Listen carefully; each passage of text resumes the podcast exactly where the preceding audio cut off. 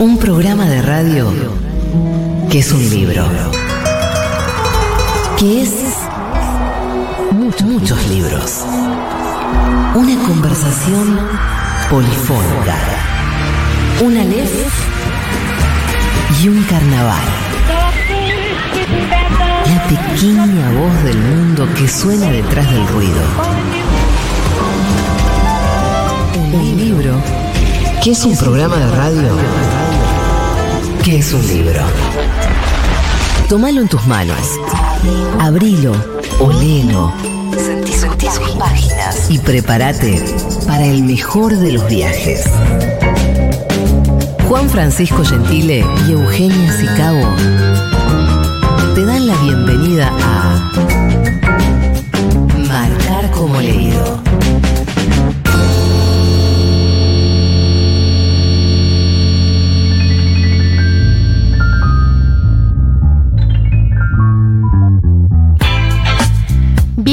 Bienvenidas, bienvenides a Marcar como Leído, este lugarcito en la sintonía de Futurock, en donde cada martes lectoras y lectores nos juntamos a hablar de libros y de lo que pasa en el maravilloso mundo de las editoriales, las publicaciones, los escritores.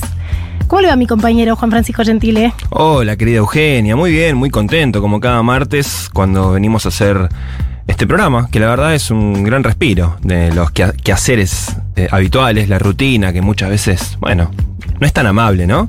Eh, hacer este programa es un momento de aire fresco en mi semana, así que me pone muy contento de venir. Y aire fresco es el look de mi compañero, que viene luqueado de la sesión de fotos que tuvimos Ah, bueno. para la campaña de la programación de Futurock 2023. Sí. Así que no sé, le aviso a la audiencia. Está en preparación la campaña fotográfica de esta emisora para, para la temporada de este año. Y vos hablas de mi look, pero cuando vean el look de Eugenia Sicabo, bueno, más de uno se va a caer eh, de culo, como suelen decir en la Facultad de Filosofía y Letras. Eh, por bueno, no, no voy a spoilear nada, No pero spoilemos, bueno. no spoilemos. Sí. Bueno, esta semana estuvimos, la semana que concluyó en realidad, estuvimos conmemorando el 24 de marzo el Día de la Memoria, justo en el año en que se cumplen cuatro décadas de democracia en Argentina. Sí. Y en Marcar como leído, queremos dedicarnos a indagar un poco qué pasó en el mundo del libro durante los años de la última dictadura cívico-militar. Sí. Porque los libros siempre fueron considerados peligrosos por las dictaduras. Eh, como dice nuestro separador, tenemos un separador en Marcar como leído que dice los riesgos de abrirte la cabeza. Sí. Y Sí. em, cuántas ideas sobre el mundo, ¿no? Nos cambiaron después de leer autores que resultaron reveladores, digo, ya sea la posibilidad de una vida hedonista a la Oscar Wilde o una vida revolucionaria como la que escribió en sus diarios el Che Guevara. Los libros nos dan ideas. Y a veces esas ideas que nos hacen cuestionar el estado actual de las cosas no le cae bien, sobre todo a los represores. No. Digo, uno lee a Marx y a Engels y no te puede hacer el boludo acerca del origen de ciertas desigualdades. Uno lee a Simón de Beauvoir y se te ocurre que lo mejor para vos es no tener hijos, por ejemplo, como me pasó a mí. Eh, lees Madame Bovary y te cae la ficha de que ser infiel puede no estar tan mal. Digo, los libros dan ideas. Sí. Siempre dieron ideas. Sí, incluso aquellos que tal vez no son tan eh, literales o explícitos en su línea política, en su ideología, que trabajan por ahí con discursividades literarias, con ficción, con bueno, con la construcción de climas, de, de- de relatos sobre distintas, eh, bueno, eh, situaciones de la realidad o no, de la ficción, de la fantasía, pero que necesariamente están ubicados desde un lugar de interpretación del mundo, desde una cosmovisión, desde una subjetividad. No existe discurso eh, que, pueda abstraerse ¿no? de, la ideología en última instancia. Entonces, bueno, la literatura eh, es un gran, una gran usina ideológica, ¿no? Y por eso, eh, bueno, la dictadura militar, que fue un, plan sistemático, ¿no? Eh, no, no fueron cuatro o cinco locos borrachos que, estaban ahí con ganas de, simplemente de, de matar zurdos porque eran malos, sino que había un, un, un programa sistemático de cambio radical y profundo de la sociedad argentina que se estaba, estaba en unos niveles de, digamos, de, de discusión intelectual y política muy altos. Y ¿no? de radicalización también, acompañado por un proceso Exacto. que se estaba dando en toda Y Latinoamérica. de producción también. literaria, de producción intelectual, de debate. Sí, de ideas emancipatorias, ¿no? Sí. Que nos permiten pensar vidas alternativas y que siempre fueron combatidas por los poderes dictatoriales. No me quiero, antes de que nos metamos más en el tema, no me quiero olvidar, hoy atentos a la audiencia, porque estamos muy regalones. Ah, tan regalones tenemos- que, tan regalones que tu- tuvimos que bajar bajar regalos para el día de hoy. Además de los libros de Planeta que habitualmente regalamos, que en este mes es el caso de, de la novela de Juan José Becerra, que en un ratito. No, no es, me estoy equivocando. Puede No, pasar, no, pasan las mejores tenemos familias. dos librazos que tienen que ver justamente con, Con el tema de hoy. claro. Exactamente. Si esto estaba recontra preparado Acá por nosotros. Bien, además de los libros que tenemos preparados en el Espacio Planeta, vamos a eh, regalar, cortesía de la gente de Marea Editorial, el Nunca Más de las Locas, Resistencia y Deseo en la última dictadura militar, que es de Matías Máximo con prólogo de Marta Dillon. Eh, bueno, tenemos eh, para, para regalar este libro de Marea y la consigna de hoy es que el libro autor te remite a la memoria, verdad y justicia. ¿eh? Así que no, no me quería olvidar de esto. Y ya que estamos, sí. digamos, cómo pueden participar del sorteo, que es escribiendo o mandando audios al 1140 66 000 o por Twitter a arroba futurockok con el hashtag marcar como leído. Y además vamos a estar sorteando dos tomos de un trabajo enorme. Esto es una locura. Es una locura. Eh, se llama La verdad los hará libres y es la Iglesia Católica en la espiral de violencia en Argentina y el rol de la Conferencia Episcopal Argentina y la Santa Sede frente al terrorismo de Estado, que es eh, un trabajo monumental a partir de los archivos desclasificados de la Iglesia Católica en relación a la actuación de eh, la Iglesia Sí. en el periodo de la dictadura. Sí. Son dos tomos enormes de los cuales les voy a estar hablando en un ratito, pero sepan que también quienes manden mensajes van a estar participando por ambos libros. Y puedo decir una cosa. Puede. Salió mi primer libro de poesía por eh, la queridísima Bravo, editorial bravo. Funesiana. Es Estamos un, tan contentes. es un libro tan bonito que, que, bueno, no quiero dejar de anunciarlo. En la página de la Funesiana van a encontrar la forma de comprarlo. Estoy recontra feliz de que haya salido. Eh, la semana que viene, si te parece, querida Eugenia, querida compañera, voy a traer dos ejemplares aquí a este programa, marcar como leído, para regalar entre la audiencia de este programa. Afecta, como seguramente es gran parte de ella, a la poesía. Eh, Yo ya tengo el mío, Sí. el numerado número 13. No sé si me quisiste decir algo. eh, bueno, libre interpretación. Eh, ¿Te gustó? Está linda Me la edición, ¿no? Me encantó. Una cosa artesanal hace. Bueno, lo tuvimos en el programa. tuvimos en el programa, a- a Funes, claro. Eh, es un orfebre del libro. Hace cada ejemplar seriado, con detalles. Eh, no, no es un libro de esos que uno se cruza habitualmente en las librerías. Bueno, Eh, la mesa está sí, servida, ¿no? recontra. Eh, arrancamos y hablamos de qué pasó con los libros, las editoriales en la dictadura militar argentina. Marcar como leído. Nunca la radio se pareció tanto a los libros. Todos los martes a las 20. Por Futurock.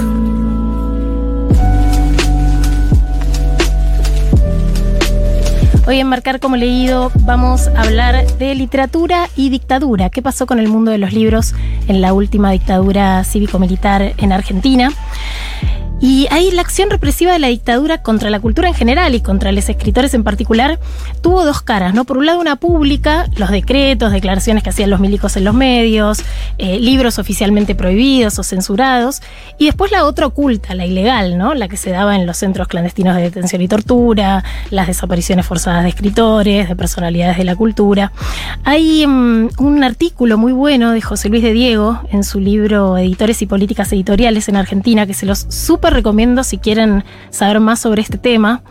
Eh, y antes de los últimos milicos, también otros gobiernos censuraron ciertos textos y hubo prohibiciones al ingreso de títulos del extranjero por ser considerados subversivos. Sí, porque la represión no empezó el 24 de marzo de 1976, ¿no? Exacto, Los de Diego años hace como previos. una historización de Sí, esto. Los años previos ya había habido prohibiciones, censura, represión, eh, por lo cual era, era un proceso que ya se había desarrollado en, en la previa. Y además la censura en esos años funcionaba medio como el gran hermano de la novela 1984 de Orwell. O sea, estaba en todas partes y en ninguna, lo cual porque no había un órgano efectivo de gobierno que se encargara, por ejemplo, como si en el franquismo Sí. en, en España, de censurar y de hacer listas oficiales. Había algunos libros prohibidos por decreto, pero después operaba en las conciencias, operaba más bien en la propia autocensura, tanto de editores como de escritores. Y viste que el proceso de la autocensura no Sí. siempre es consciente. No, claro. Es qué va a molestar, Sí. Eh, es como anticiparse a qué va a prohibir el otro. Sí, sí, en una sociedad que vivía sumida en el terror. Sí, ¿no? bueno, el miedo, ¿no? El miedo como el gran el gran factor disciplinante de las sociedades, de sus expresiones artísticas, de sus ex- expresiones políticas, sus expresiones sociales, que cuando son efectivos, los procesos represivos logran sembrarlo en el interior de cada una de las personas y, y de los grupos sociales y genera esto que estabas contando vos, la autocensura, la censura previa. De todas maneras, bueno, la, la dictadura militar se encargó, ¿no? Principalmente a través del, del Ministerio de Educación en ese momento, del op- el famoso operativo Claridad, que no, no, se- no, no- no- no iba directamente solo a, a los libros y a la literatura, sino que era un, un programa más generalizado respecto de la educación y la cultura, pero que incluía, ¿no? La- las listas negras, la censura de libros y demás. Claro, la Operación Claridad, eh, que fue comandada por el coronel retirado Agustín Badallares, eh, ahí era muy graci- bueno, gracioso. Eh, había niveles de peligrosidad según los cuales estaban ordenados Sí. los libros y las fórmulas eran así. O sea, la gente considerada más peligrosa estaba en la fórmula 4, donde por ejemplo figuraba Cortázar. Sí. Ernesto Sábato estaba en la Fórmula 3, o sea, bastante peligroso, e incluso Borges estaba en la Fórmula 1, En que era sí. sin antecedentes marxistas, pero que convenía seguir de cerca. Imagínate que hasta Borges, que se sea- sentó a comer con Videla, eh, en una cena que, bueno, también fue muy polémica en su momento, estaba Sábato también, eh, estaba en, en- en- en la lista de peligrosidad, ¿no? De, de la operación eh, Claridad, que incluía entre sus listas negras 200, más de 200 nombres de escritores, ¿no? Entre los que estaban, bueno, los que uno se imagina, Walsh, Haroldo Conti, los dos Walsh, ¿no? Rodolfo y María Elena. ¿Eh? Estaban en esa lista. Eh, Roberto Cosa, el director de teatro, Pacho O'Donnell. Bueno, no- además no todos eran de izquierda peronistas. Había eh, de, de todos los colores, más liberales, más, más radicales, digamos. Obviamente mayoría, ¿no? De peronistas y de izquierda, eh, como, como se expresaba en la militancia en la previa. Sí, con ideas libertarias, Sí. porque si uno se pregunta de qué manera se ejercía esta censura, bueno, al principio tanto los editores como los autores sufrían distintos aprietes, eh, llamadas por teléfono amenazantes, visitas intimidatorias, estas listas negras, Sí. grises, blancas que circulaban medio extraoficialmente, y después el recurso más cruento, o sea, la detención, las amenazas de muerte, los allanamientos y finalmente lo que todo todos lamentablemente Sí. conocemos, eh, la tortura, el asesinato, la desaparición, como en el caso, bueno, de Harold Conti, de Rodolfo Walsh. Eh, y bueno, para evitar esto, muchos y muchas se fueron al exilio. Eh, bu- te, te voy a dar algunos de los, de los nombres. Sí. Daniel Moyano, por ejemplo, que secuestraron en La Rioja el mismo día del golpe militar, que fue primero encarcelado y después exiliado. Después en Mendoza, digo, para ver qué era eh, este proceso, lo que se llamaba el proceso de reorganización nacional, era justamente nacional, era federal.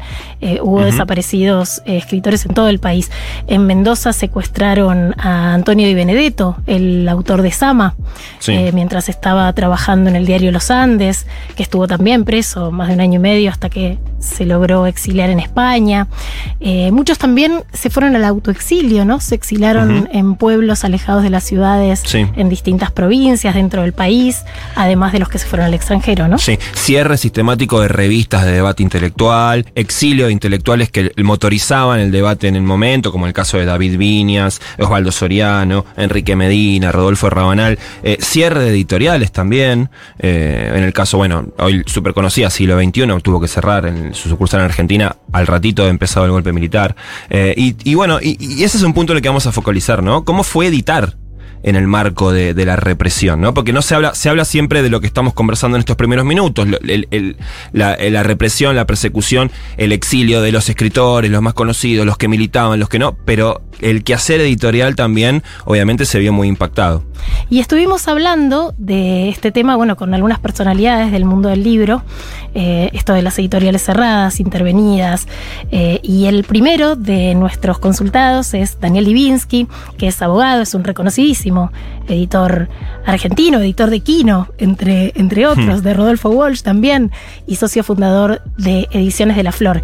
Eh, le mandamos saludos a Daniel Libinsky, que también hace radio y muy buena, y nos contó cómo era el mundo editorial durante esos años. A ver. La pregunta acerca del clima que rodeaba la actividad editorial durante la dictadura cívico-militar eclesiástica es pertinente porque nunca hubo un mecanismo de censura. En algún momento yo dije, polemicé con Juan José Saer, que era casi mejor porque daba certezas. Esto obligaba a la autocensura y en general cada persona que toma una decisión editorial tiende a ser más lúcida que lo que sería el censor y a estimar las potencialidades eh, ofensivas para la dictadura de textos muy diversos. Eso hizo que una cantidad de, libros no se publicaran que fueran, al contrario, castigados sin aviso previo, libros que no tenían ningún motivo para ser censurados ni prohibidos. La prohibición venía, por un lado, del Poder Ejecutivo por decreto, de las municipalidades y hasta del correo mismo, que prohibía la circulación de determinados libros con criterios tan absurdos como que se prohibió la circulación de las guerrillas en la lucha por la independencia nacional, nada menos que de Bartolomé Mitre, el fundador del diario La Nación, a quien nadie podía acusar de subversivo. Claro, también la ignorancia de los milicos. Sí, lo absurdo. ¿no? Sí, hay casos famosos. Prohibir a un libro del director del diario La Nación. Sí. Hay un caso que a mí siempre me quedó grabado, que es el de la, el, el libro de física sobre la Cuba electrolítica. Como decía Cuba. No, en- no, en me vuelvo loca, no, eh, no fue conozco ese prohibido. Hay muchos, sí, hay muchos así en el caso de la Cuba electrolítica. Un estudio técnico, eh, digamos, sobre, sobre la Cuba electrolítica, bueno, fue, fue censurado. Bueno, también estuvimos eh, hablando con Daniel Divinsky sobre cómo vivió él en términos personales el exilio, ¿no? Durante la dictadura militar, él y su esposa, bueno, y su hijo se tuvieron que exilar en Venezuela eh, y nos va a contar los motivos de ese exilio. En cuanto a lo personal, experimentamos una de las formas más disparatadas de la censura porque a Ediciones de la Flor le prohibieron, entre otros libros, uno que se llamaba Cinco Dedos, que era un libro para chicos, que habíamos comprado los derechos en la Feria del Libro de Frankfurt, publicado por un colectivo de libros para chicos de Berlín Occidental, o sea, nada que ver con el comunismo, que era una versión de la fábula según la cual la unión hace la fuerza. La historia es larga, un coronel de una guarnición del sur vio que su mujer había comprado para sus hijos el libro, lo consideró el colmo de la incitación de los chicos a la subversión, porque la que triunfaba en una mano blanca, en una mano roja que se unía frente a la mano verde que las perseguía, elevó el expediente a la CIDE, el libro se prohibió por decreto y nos metieron presos a Cookie Miller, que era entonces, y ya fue muchos años, mi mujer y la socia de la editorial, y a mí por cuatro meses y medio. Salimos de prisión por una presión importante de los editores y escritores de todo el mundo. El petitorio de los escritores nadie se atrevía a firmarlo porque el clima imperante era de miedo absoluto y solo se atrevieron a firmarlo cuando lo firmaron Joy Casares y Silvino Campo, dado que Silvino nos conocía porque le habíamos publicado su cuento infantil El caballo alado. De ahí partimos al exilio y estuvimos seis años viviendo en Venezuela. Muchísimas gracias a Daniel Divinsky por su participación. Un referente eh, gigante Inmenso. De, de la labor editorial argentina. y, y de la edición también en el humor gráfico. Eh, ahí él hablaba de algo que tal vez está más invisibilizado, que fue la censura de los libros dirigidos al público infantil. Eh, el que más eh, suena, porque ella es muy conocida, Elsa Bornemann, Sí. Un elefante ocupa mucho espacio. También hubo mm, algo prohibido de María Elena Walsh. Sí. Y Torre de Cubos de Laura de Betach también. Sí, y mm, sabés que fui a buscar el decreto de prohibición justamente de Torre de Cubos de Laura de Betach, que dice así, Buenos Aires, 23 de mayo de 1979, visto que se halla en circulación la obra La Torre de Cubos de la autora Laura de Betach, destinada a los niños, cuya lectura resulta objetable y, considerando que toda obra literaria para niños debe reunir las condiciones básicas del estilo, que en ello está comprometida no solo la sintaxis, sino fundamentalmente la respuesta a los verdaderos requerimientos de la infancia. Que estos requerimientos reclaman respeto por un mundo de imágenes, sensaciones, fantasía, recreación, vivencias. Que inserto en el texto debe estar comprendido el mensaje que satisfaga dicho mundo. Que, el- que del análisis de la obra la torre, la torre de Cubos se desprenden graves falencias, tales como simbología confusa, cuestionamientos ideológicos sociales, objetivos no adecuados al hecho estético, ilimitada fantasía, carencia de estímulos espirituales y trascendentes, que algunos de los cuentos, narraciones incluidos en el mencionado libro atentan directamente al hecho formativo que debe presidir todo intento de comunicación, el Ministerio de Educación y Cultura resuelve prohibir el uso de la obra La Torre de Cubos de Laura de Betach en todos los establecimientos educacionales de este ministerio. Dos, de forma. Ay, qué espanto. Escuchar solo el, el estilo, el estilo Sí. de los comunicados militares me eriza la piel. Eh, además que te prohíban por eh, fomentar la ilimitada fantasía, eh, realmente me parece un estímulo para la lectura de este tipo de libros. Yo digo, eh, esto eh, estimula la ilimitada fantasía, deme 10. Es que en realidad todas las operaciones de censura lo que hacen en el mediano plazo es estimular a Sí. los lectores a que lleguen a esas obras. Porque bueno, hay un- una pregunta de qué era lo eso tan subversivo y tan revolucionario que, había, que había que evitar. En ese sentido hubo, hubo quemas de libros. Digo, en el 77 en un regimiento de infantería en Córdoba se quemaron libros y revistas de estos considerados subversivos y se invitó a la prensa local, o sea, que hubiera prensa y se hiciera la vista de todos era un signo sumamente intimidatorio para todos los que estuvieran Sí. ahí una, una pequeña, una gran biblioteca, uno empezaba a mirar a ver qué libro tenés y si alguno podía ser, resultar incriminatorio. Y en un, un comunicado del ejército justificó la quema para evitar que ese material dañe a la juventud y a los valores cristianos de la patria. Y hay algo ahí que son escenas que parecen sacadas de Fahrenheit 451, la novela de Bradbury, ¿no? En donde estos bomberos se encargan de, de quemar libros y la resistencia se organiza para que cada uno se aprenda un libro entero y así no se pierde esa memoria.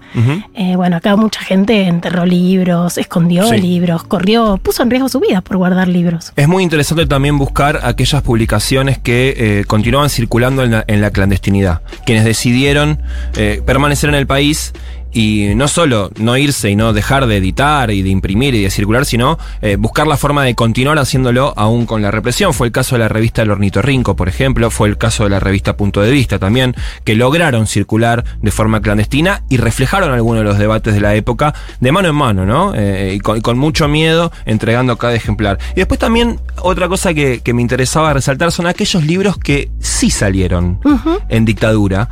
Ya cerca del año 80, em, de a poquito empieza a aflojar la represión, ¿no? Si bien co- continúa hasta la guerra de Malvinas con fuerza, pero a partir del año 80 empieza a aflojar. Algunas editoriales que sobrevivieron publicaron, mira, por ejemplo, en el 80 sale eh, Flores robadas en los jardines de Quilmes, de Jorge Asís, una gran novela. Que fue del- el éxito editorial de ese fue año. y fue su, su golazo Ujú. editorial. porque además Asís tiene muchas novelas después, pero ese es su, su clásico. Y después Respiración Artificial, de Ricardo Pilia, también un libro que está probablemente en, el- en el- la lista de los 10 libros más comentados por la crítica, por la academia argentina, está en el canon. Eh, salió en el año 1980 también. Bueno, una cosa más y vamos a escuchar eh, un poquito de musiquita. Dale. Eh, solo para ponerlo en números en Sí. relación a la industria editorial, ¿qué pasó con la dictadura? Eh, fue un- una época de una absoluta decadencia para el mundo del libro. Pensa que en 1974 se produjeron en Argentina casi 50 millones de ejemplares. Y solo cinco años después, en el 79, la producción total era apenas de 17. O sea, se pasó de 50 millones a 17 millones. Se redujo una cuarta parte, por lo menos. A Exactamente. una cuarta parte. Es- eso pasó en números en la industria editorial. Juan y Eugenia. Martes, de 20 a 21. Futurock.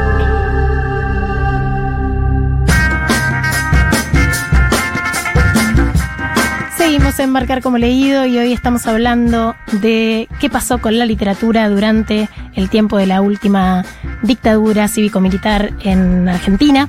Tenemos una consigna del día para Sí. que participen para el sorteo de, de libros. Sí. Se pueden llevar La verdad, los libres, estos dos tomos inmensos eh, de esta investigación sobre los archivos desclasificados de la Iglesia Católica en Argentina. Eh, tenemos también el Nunca más de las locas, Resistencia y Deseo en la última dictadura de Matías Máximo, con un prólogo de Marta Dillon de eh, Marea Editorial. Y para participar nos pueden dejar audio o mandar mensajito al WhatsApp 1140 66 000. Ya están llegando algunos mensajes. Están ¿eh? llegando los ¿Que- mensajes.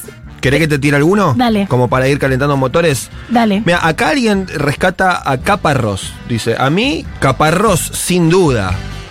La voluntad, soy Fernando, deme bola, quiero el libro, de Becerra quiero el libro, ¿viste? Yo lo dije mal Sí, al ¿viste? principio. ¿Viste?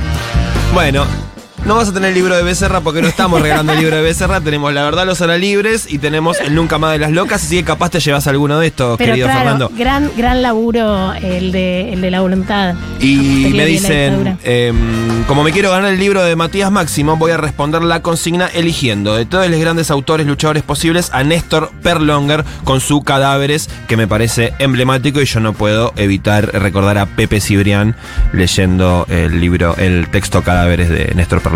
La consigna del día es qué libro o autor te remite a la memoria, verdad y justicia. Así que déjanos tu audio, déjanos tus mensajes al 1140 66 000 y vamos a seguir con testimonios de protagonistas de la industria del libro durante los tiempos de la dictadura. Estuvimos hablando con Jorge Bocanera, que es periodista, es escritor, es docente, es poeta, y durante la dictadura militar se exilió en México, volvió a residir en el 84, y en el 89 se fue a vivir a Costa Rica, donde vivió hasta el 97, y ya después volvió para Buenos Aires. Hace muy poquitos días le dieron el premio Eduardo Pavlovsky, que da el Ministerio de Cultura y la Secretaría de Derechos Humanos a artistas que vivieron en el exilio y mm, han seguido ahí bregando por construir memoria. Así que vamos a escuchar a Jorge Bocanera hablando sobre su exilio. Dale. El día que me fui del país lo viví como una entrada a, a empujones a la incertidumbre. Eh, y como fui corroborando año tras año, no, no se trataba solo de un cambio de lugar. El exilio es una remesón, algo así como entrar a una tierra terremoteada, donde todo iba cambiando de lugar, los afectos, el trabajo, los proyectos, las costumbres, todo quedó este, un poco, diría, desencajado. Pues, la escritora Tununa Mercado usaba la palabra dislocadura, que me parece más este, que sintetiza todo eso. Así que bueno, había que, como digo, eh, seguir y seguir era también denunciar a la dictadura todo el tiempo y donde se pudiera. Yo salí un 24 de junio del 76. Llegué a Perú ese día y en el centro de Lima me encontré con una manifestación, eh, es el Día del Campesino, el 24 de junio, y había una manifestación contra el gobierno del general Morales Bermúdez. Al mes y medio de llegar a Lima, el gobierno dictó un estado de sitio y me, me tuve que ir a Ecuador. Y bueno, fue difícil llegar a México por tierra, había que atravesar un terreno mm, plagado de gobierno de facto. El exilio es llegar a una tierra terremoteada, nos dice Jorge Bocanera. Claro, eh, cuando hay poesía y hay literatura, ¿no? En, un cuerpo, en una mente, se expresa, como en este caso. Me, encantó esa, esa expresión. Y a mí me hizo em, pensar en lo difícil de atravesar una Latinoamérica atravesada por dictaduras. Sí, claro. Donde vos llegabas a un país que podías pensar que había zafado y tres meses después había otro golpe militar. Sí, bueno, quienes, quienes han eh, atravesado el exilio cuentan que es una sensación muy, muy particular como de no estar en ningún lado. No estar ni en la tierra de uno ni en esa tierra donde uno está viviendo transitoriamente, ¿no? Como una sensación de no lugar eh, muy fuerte que, eh, por lo menos, lo, que yo recuerdo de los testimonios de quienes estuvieron en el exilio, en el exilio es un hilo conductor, esa sensación de, no estar en ningún lado, que debe sentirse muy feo, sin dudas. Eh, tenemos otro audio para escuchar de Bocanera que nos cuenta cómo era el exilio de los escritores, más en general. El exilio de los escritores fue igual al de los albañiles, los abogados, eh, los maestros, los carpinteros, los astres, los técnicos. Digo, digo esto porque quizá haya quien crea que el exilio argentino fue un exilio de intelectuales. Todos buscábamos alguna visa, era un asunto bastante engorroso, complejo, eh, una visa que nos permitiera circular y trabajar. En mi libro Tierra que anda, sobre el tema del exilio, yo entrevisté a escritores exiliados que sobrevivieron trabajando como choferes, algún no, como vendedor callejero de billutería, otro redactaba horóscopos, otro repartía galletas, otro vendía remeras, otro era redactor publicitario, había quien era instalador de carteles de publicidad, en fin. Eh, y allí incluía un desterrado emblemático, porque entrevisté al gran narrador paraguayo Roa Bastos, exiliado desde muy joven en Buenos Aires, donde entre otras cosas fue mucamo de un hotel alojamiento. Me encanta cómo viene a desacralizar el, exilio, que sí a veces está bastante asociado en el imaginario al exilio de artistas, intelectuales, gente de la cultura y no, bueno, y sindicalistas y gente implicada en alguna lucha política. Claro. ¿Y cómo incluye a, los escritores y trabajadores de la cultura dentro del gran colectivo de los trabajadores y trabajadoras de la Argentina que eh, han sufrido la represión de igual manera, más allá de si se desarrollan en una disciplina artística o como nos decía Bocanera, como albañil. Y Roa Bastos trabajando en un hotel alojamiento. Bueno. Me vuelvo ultra loca. Bueno, bueno, sería un. pedís un whiskacho y te lo trae lo trae Roa Roa Bastos. Bastos. Bueno, qué sé yo, son Se te situaciones acabaron bizarras. los forros y te los trae Roa ¿Qué sé Bastos. yo? Es hermoso. Yo el supremo, le decís cuando entra. Bueno. em, Tenemos un audio Dale. más de Bocanera que nos cuenta si surgió algún género específico literario durante ese exilio. Sobre si existe un género de, la época de la dictadura en- alrededor de la escritura del exilio, diría que, que hay, sí, una producción cuyo tema es ese. Pero más que el exilio, también el tema de la dictadura, la militancia, la cárcel, la resistencia y todo lo que, lo que tenía que ver con la coyuntura. Y aún más abarcador creo que es el tema de la extranjería, la otredad, porque va más allá de lo coyuntural y entra, no sé, en una metafísica existencial. Y eso, por ejemplo, se ve en la obra de Osvaldo Bayer, dedicada en general a luchadores sociales que, llevan la marca de la errancia, la, migración, ¿no? Perseguidos que han debido desplazarse, como el gallego Soto, Wilken, que Simón Radovisky, Severino Di Giovanni, bueno, incluso el propio abuelo de Bayer que llegó de Alemania a Santa Fe y soñaba ser vagabundo, así me contaba Bayer. Y un día se despidió de la familia y se perdió por los caminos. También esta marca de extranjería que va más allá del exilio político atraviesa toda, toda la poesía de, de Juan Gelma. Interesante ver cómo las temáticas se cuelan en la ficción, no necesariamente de una manera literal, eh, sino que se trafican esas ideas que se sienten en el exilio y que después aparecen como temas eh, de una narrativa, ¿no? Sí, sí. em, bueno, em, a mí la verdad que estos últimos audios de, de Bocanera me hicieron pe- repensar muchos de los prejuicios que yo tenía respecto de- del exilio de los escritores. Em, y me hicieron también... desacralizar, como decíamos antes, eh, esa mirada del, del artista que se exilia y reflexiona, mira por una ventana melancólicamente, pensando en su tierra, eh, y cómo, cómo lo que el- a- aquello que vivían los escritores y los intelectuales eh, era muy similar a lo que podía vivir cualquier persona eh, en el exilio. Vamos a seguir hablando de exilio y dictadura en relación a los libros. Tanda y ya venimos. Marcar como leído. Futurock. Futurock. Futurock. Un fu. Un fogón adentro tuyo. Gentile y Sicabo. Martes, de 20 a 21.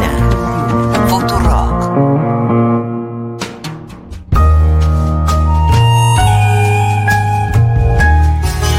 Todos los martes en Marcar como leído, gracias a la gentileza de la gente amiga del Grupo Planeta, tenemos para sortear entre los oyentes del programa, en este caso, un libro que son dos libros, un libro que son dos ejemplares, dos tomos inmensos de La verdad los hará libres, que es un trabajo monumental dirigido por la Facultad de Teología de la UCA, eh, a pedido de la Conferencia Episcopal Argentina. Esta es la iglesia investigando la propia iglesia. Sí. La verdad, eh, los hará libres sale de una enseñanza de Jesús en la Biblia, que justamente dice, busquen siempre la verdad, que la verdad los hará libres. Eh, empieza con un pedido de disculpas. Obviamente todos y todas, eh, bueno, espero que se conozcan, ¿no? Las atrocidades de las que Sí. fue cómplice buena parte de la jerarquía eclesiástica, en donde había desde capellanes que bendecían torturas y que se fijaban hasta dónde era cristiano torturar, sí, con unas, eh, unos criterios muy lábiles en Sí. relación a la moral cristiana. Sí. Y por otra parte, todo el movimiento de la teología de la liberación y de los curas del tercer mundo, que eh, fueron víctimas de la dictadura y de la represión y sufrieron desapariciones y torturas y fueron, incluso no pudieron ser eximidos de estas cuestiones, eh, aunque altos mandos de la iglesia en algunos casos intentaron interceder por estas personas eh, y que fueron tratados como el común de las desaparecidas. ¿no? Sí, bueno, la, la guerrilla con mayor desarrollo territorial y político en la Argentina y una de las más grandes de la historia de Latinoamérica, como fue Montoneros, que fue una guerrilla peronista, tenía un componente muy importante de la iglesia cristiana y de la acción de los curas eh, de, la, de la opción por los pobres, de los curas tercermundistas. Bueno, el caso más conocido es el del padre Mujica, pero hubo eh, sacerdotes a lo largo y a lo ancho del país que tomaron. eh, eh, explícitamente una opción militante y revolucionaria, ¿no? Bueno, en este caso, eh, por primera vez, se trabajó con toda la documentación del archivo de la Conferencia Episcopal Argentina y del archivo de la Santa Sede, incluida la Secretaría de Estado de la Iglesia. Eh, y entonces esto es una obra Primero que es eh, la primera en su tipo a nivel mundial, ¿no? Dado que habitualmente el acceso a estos fondos eh, se hace disponible para los investigadores, pero mucho después de que sucedieran los hechos, acá hay todavía gente, bueno, imputada dentro, dentro de, de este proceso.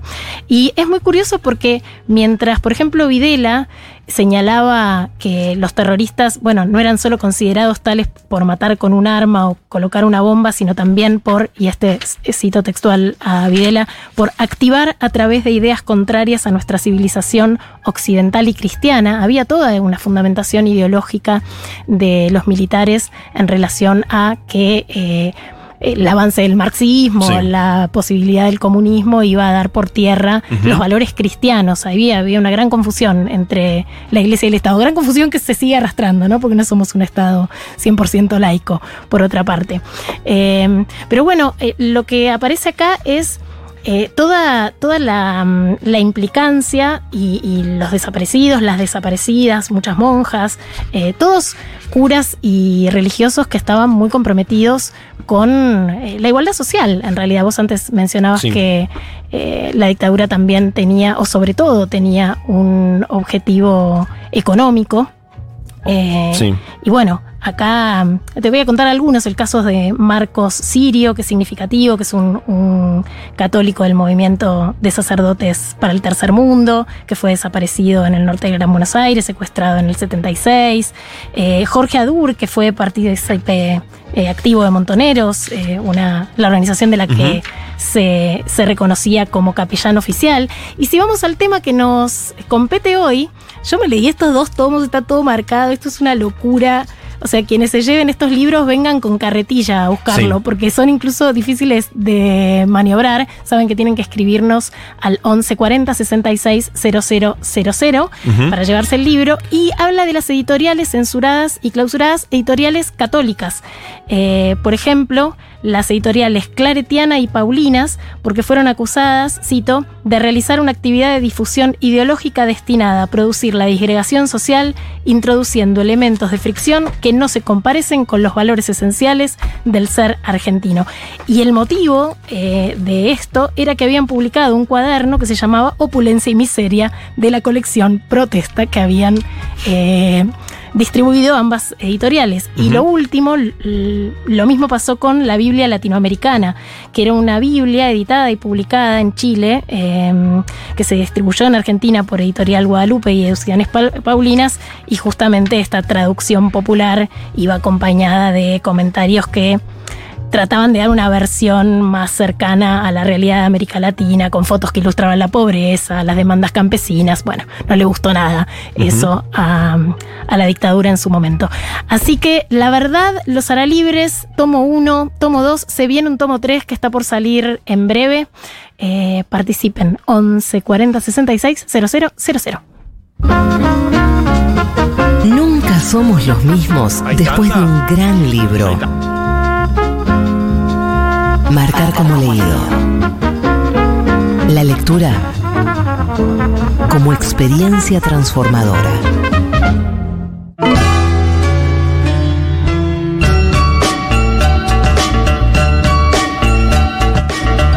Libros y dictadura. Editoriales y dictadura. ¿Cuántas cosas han pasado? ¿Cuántas cosas tenemos en este programa? Un montón. Y mm, bueno, eh, cuando íbamos conversando al principio de este programa y hablábamos de escritores de dictadura, escritores desaparecidos, escritores que se fueron obligados al exilio. Eh, surgen los, nombres más conocidos, Walsh, Conti.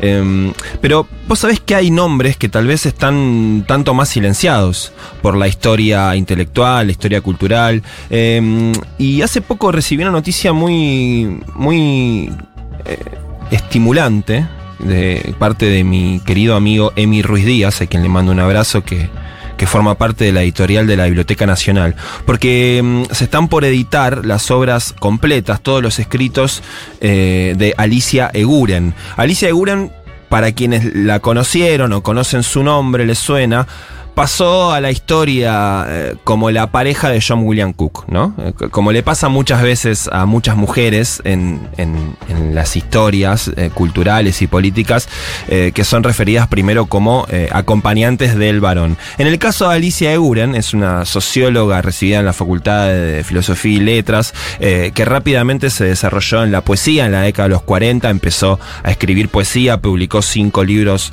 como por ejemplo Dios y el Mundo, Canto de la Tierra Inicial, Poemas del siglo XX. Era, una producción poética eh, inclinada en cierto idealismo católico y luego eh, empezó a editar la revista Sexto Continente junto a Armando Casella, una revista que publicaba justamente debates en torno a eh, nacionalismo, ¿no? Eh, en, en el caso de Alicia Guren, rápidamente, este. Se inclinó por el peronismo, ¿no? Estamos hablando de los primeros dos gobiernos de, de Perón, en- entre el 45 y el 55, y comenzó eh, a trabajar en, eh, como funcionaria en el Ministerio de Relaciones eh, Exteriores. Rápido, adelanto la historia porque esto eh, tiene un montón de aristas. La cuestión es que Alicia Guren, cuando viene la, Revolución Libertadora, ya era una poeta conocida, ya era una editora de revistas y de debate intelectual conocida entre el, el mundo eh, intelectual argentino, cae presa eh, luego de la, llegada de la Revolución llamada Libertadora. eh, y en esos años conoce, en la previa caer presa, conoce a John William Cook, que era también un intelectual de- del peronismo. Arman una relación amorosa entre ellos, pero que al principio eh, ocurre con cada uno preso en su celda. Es, es una- un amor por correspondencia, hay una correspondencia entre ellos que es amorosa y es política respecto de la dictadura, de la revolución libertadora. Eh, luego ellos eh, son liberados y viajan, John William Cook en realidad se fuga de, de- de su prisión, viajan a, a Venezuela a ver a Perón, se entrevistan con Perón, organizan la llamada resistencia peronista, la organizan desde una acción intelectual, desde una acción de escritura, de publicación de textos, de, publica- de publicación de textos críticos, correspondencia con líderes y lideresas eh, de la región, del país, eh, y junto con John William Cook, que era el delegado de Perón, Alicia Eguren toma un rol muy importante de organización de cuadros políticos e intelectuales desde, desde el exilio durante la resistencia peronista, eh, y luego vuelven a la Argentina como referentes de la resistencia, viajan a Cuba, se radicalizan, porque en Cuba terminan combatiendo en la resistencia de la invasión yanqui a Playa Girón. Eh, Alicia Guren termina directamente a los tiros contra los yanquis en Cuba y vuelven a la Argentina radicalizados peronistas, pero de izquierda. eh, y, y bueno, Alicia continúa escribiendo poesía, continúa escribiendo textos críticos, desarrolla una correspondencia muy importante con los principales líderes políticos de, de la, de la época. eh, trabaja por la vuelta de Perón, se vincula con eh, el PRT, el ERP, con Montoneros, con las guerrillas del, del momento. eh, y luego, en, en- durante la dictadura militar, al primer año, es secuestrada y es desaparecida. Toda su obra había quedado inédita. Es una obra poética eh, y ensayística muy importante que va a ser editada en los próximos eh, meses por la Biblioteca Nacional junto con Ediciones Coligüe. Va a ser un tomo así como estos de La Verdad los hará libres, un tomo de casi mil páginas de Alicia Eguren. Gran rescate. Sí, tremendo rescate. Y quienes no la conozcan o la hayan leído, les recomiendo vayan a buscar contenido de Alicia, eh, poesía de ella, obra crítica de Alicia Eguren. Y hablando de poetas, tenemos a, ¿podemos decir la poeta preferida de Sí, Juan Francisco claro. Gentile? Sí. Tenemos a Diana Velesi que nos cuenta cómo era vivir la dictadura aislada de algún modo en una isla. Ídola máxima. Corría el año 1976 y yo acababa de volver de un viaje de más de cinco años por toda América Latina. Acababa de volver porque quería volver y no me importaba ni siquiera la dictadura. Ah, vivía en una, en una piecita de constitución con una amiga y un día decidimos ir a Tigre. Eh, con conexiones con un peluquero que se llamaba Álvarez, tomamos un- tomamos un departamentito de Fuerte Apache y nos quedamos a vivir ahí. Qué hermoso se veían esos atardeceres en Fuerte Apache. Nunca los olvidaré. Hasta que vino el ejército y salvándome en el anca de un piojo, salí de Fuerte Apache rumbo a Constitución de nuevo. Fuimos una tarde a las Islas del Tigre y me enamoré del lugar. Dije, quiero vivir aquí, quiero vivir aquí. Rápidamente conseguimos un- una habitación para vivir allí, eh, a donde me quedé seis años, o sea, casi toda la dictadura. Encontrar Tigre fue encontrar un pequeño paraíso en medio del infierno.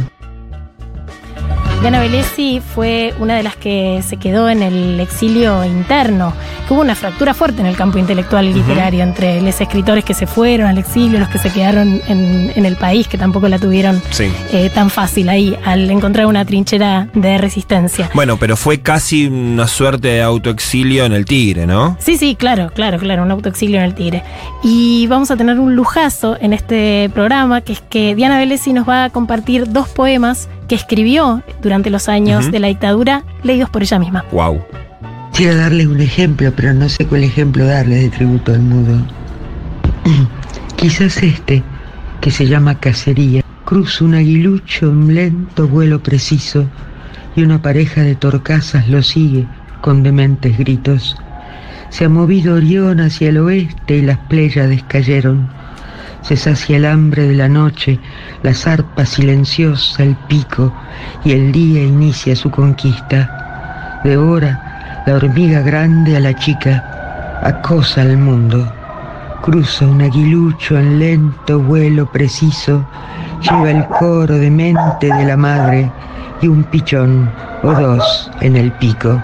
Bueno, poco después escribí otro libro que se llama Crucero Ecuatorial y habla de esos años por las rutas en, camiones eh, por América Latina. Este es muy cortito y se lo voy a leer ya mismo. La boca en un rictus amargo, una mirada de fiera para colgar en el escueto retrato de los años. Me voy con ellas a despertar al vivo y al muerto, las locas de Plaza de Mayo. Subrayar o no subrayar los libros. Esa es la cuestión. Marcar como leído. Futuro. Qué linda está nuestra maravillosa librería. Hoy yo ya tengo el libro en la mano. Hoy yo ya sé que me llevo porque hiciste un spoiler Sí. y yo ya me voy a llevar el Nunca más de las locas. Eh, solo preguntarme por qué ningún informe de la CONADEP no aparecen palabras como travesti, homosexual, gay, lesbiana o invertida, me hacen tener ganas de leer este libro. La invisibilización de todos esos sujetos. ¿Compraste? Ya, ya lo compré. Eh, vos sabés que para Estoy mí. sacando el retractilado, mira. Para mí es medio terapéutico venir a caminar con vos eh, todas las semanas acá por la librería. Eh, porque además este sonido ambiente a mí me, me centra un poco, me, me saca de, de- de la locura cotidiana, este libro de gente que está, este ruido de gente que está corriendo hojas con, con sus manos, el olor a tinta, el olor a... En Medrano a impresión. 707 hay mucho olor al libro Me pone reflexivo. Sí, sí, sí, al libro recién sacadito de imprenta. Y mira, acá nos están contando, particularmente, que mañana, el miércoles 29 de marzo, 18.30 horas, van a estar Mariana Enríquez, Roberto Chuit y Julia Mengolini en la terraza de Junta, en la Valle 3487, en la Valle casi bilingües, y que ya está... Es un eventazo hasta y no hay, o manos. sea, lo estamos diciendo, pero no pueden ir. Bueno, pero alguna no chance hay. entrada no pueden ir. Los cupos están llenos. Exacto, Porque esto es con capacidad limitada, pero escribiendo a eh, edicionesfuturock.gmail podés preguntar si se liberan en algunos lugares porque puede pasar. Y van a estar hablando de Quiebra el Álamo Sí. de Roberto Chuit, que fue uno de los libros que el año pasado leímos en el club de lectura de Marcar Sí. como leído. Eh, así que van a poder mm, también comprar los libros en el evento y también se consiguen en tienda.futurock.fm y en librerías de todo el Sí, país. y la recomendación de que sigan en las redes Ediciones Futurock para enterarse antes que nadie de este tipo de eventos porque la capacidad suele ser limitada, pero siguiendo a Futurock Ediciones en Instagram, en Twitter, en todas las redes, eh, podés Te enterás antes Claro. que el resto. Sí, claro. Y si vienen a nuestra maravillosa librería y Sí. si se cuelgan con recorrerla y dicen que vienen de parte de Marcar como leído, cualquier libro que se llevan tiene un 10% de descuento. Un Diego Armando. Un Diego Armando. Bueno, qué lindo, qué linda Así noticia. que, Voy eh, a comprar algo con un Diego, ¿te parece? dale. Dale. Nunca la última oración de un libro dice, lo mató el mayordomo. Marcar como leído. Un libro es mucho más que su trama. Me subo, me paro en puntas de pie y saludo a lo lejos a mi pueblo montonero. Hay olor a hierba y a madera mojada. Me saco mi corona de princesa y la dejo sobre los listones blanqueados por la lluvia y el sol. Agito la mano lánguida y tiro besos. Mamá, me llama Nora, y apuro la despedida. Ese fue el final de Diario de una princesa montonera de Mariana Eva Pérez, publicado por Planeta.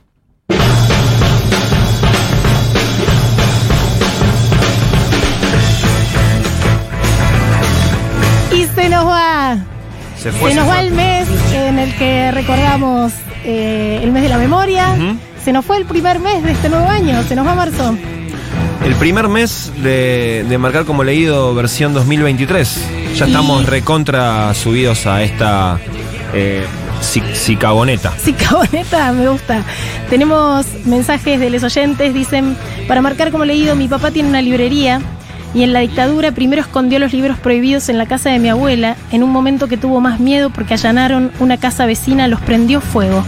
Pero escondió unas colecciones de centro editor enteras que aún hoy las tiene en su librería. Ah, qué fuerte. Yo también Sí. conozco de primera mano gente que hizo asados en quintas para ir quemando libros sin despertar sospechas. Bueno, claro, esto nos quedó afuera, ¿no? Em, las historias que hay de cómo se escondieron los libros en esos años, ¿no? Bueno, hay un. Y los rescates, después ir a una baulera años después a agarrar los libros que quedaron escondidos. Bueno, hubo libreros que ocultaron libros. Hay un caso emblemático de la librería Hernández, que escondió en un sótano, debajo de una pared, libros eh, que creyó en ese momento que podían estar prohibidos y que ahora están resurgiendo gracias a Ezequiel Kremer, que es el actual librero de Hernández, eh, corriendo un riesgo importantísimo. No todos aquellos que. eh, si llegas a una casa y ves, por ejemplo, las obras completas de Lenin, Sí. de esas ediciones de los 60, decís. ¿Qué hicieron para conservar estos libros? ¿Dónde estuvieron esos libros en la época de la dictadura? Sí, sí. Em, bueno, también quienes tienen algunos ejemplares de revistas como El Descamisado, ¿no? Las revistas Evita Montonera. Bueno, eso también estuvo guardadísimo abajo de los zócalos en Pero esos corriendo años. riesgo de Sí, vida real. sí. ¿no? Bueno, vos sabés que yo fui a buscar una valija con libros a la baulera de, de la casa de mi abuela, que había dejado mi vieja, y creo, no sé, debe estar escuchando ahora y, y- y ca- ca- capaz me corrige, pero, pero encontré cosas como esas, por ejemplo, revistas publicadas por montoneros, por la- la algunos ejemplares de la, revista Estrella Roja del, del PRTERP. Eh, bueno, fue, fue fuerte, fue movilizante porque eh, sacar eh, de una valija polvorienta libros que estaban escondidos eh, para sobrevivir a la represión es un momento, un momento fuerte.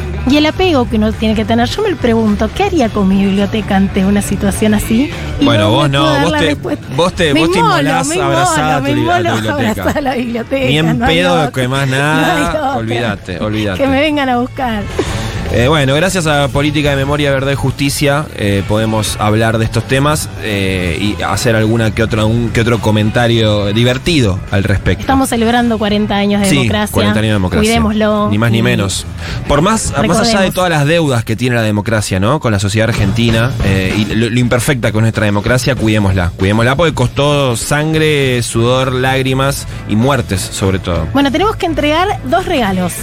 Sí. Eh, voy a leer este mensaje que se va a hacer acreedor de eh, La Verdad de los Aralibres. Espero que vivas en Buenos Aires y que puedas pasar a buscar estos dos tomos porque son muy pesados.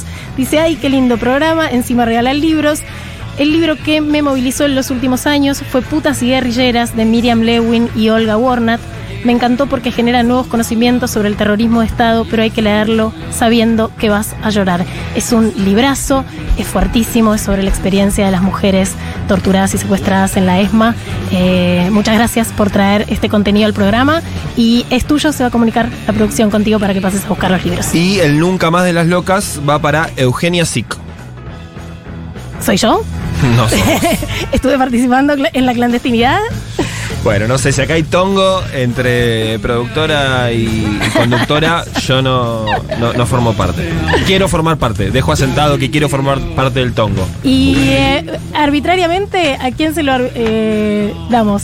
A Eugenia Sic, arbitrariamente, Bien, bien. Así. Perfecto. ¿no? ¿Estamos bien? ¿Estamos bien? Y Sí, no es un bien. falso alter ego. No, no, no es un No falso- es un doppelganger. Es una persona real. Es una persona real. Sí, Perfecto. acá viene nuestra compañera Daniela acá aclarar Perdón, vamos a aclarar. Es SIC S S I K. Es el apellido, Eugenia.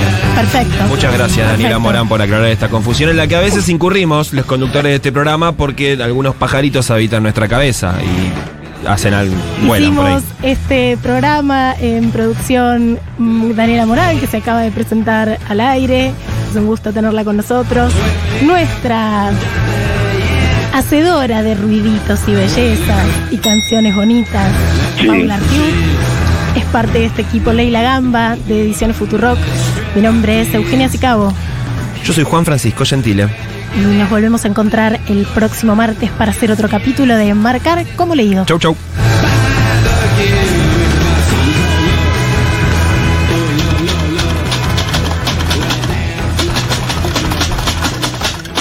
Este programa de Marcar como Leído se terminó de imprimir en los estudios de Futurock en marzo de 2023 en letra Jumex Sans, diseñada por el tipógrafo mexicano Gabriel Martínez. Marcar como leído. Futurock. Futuro.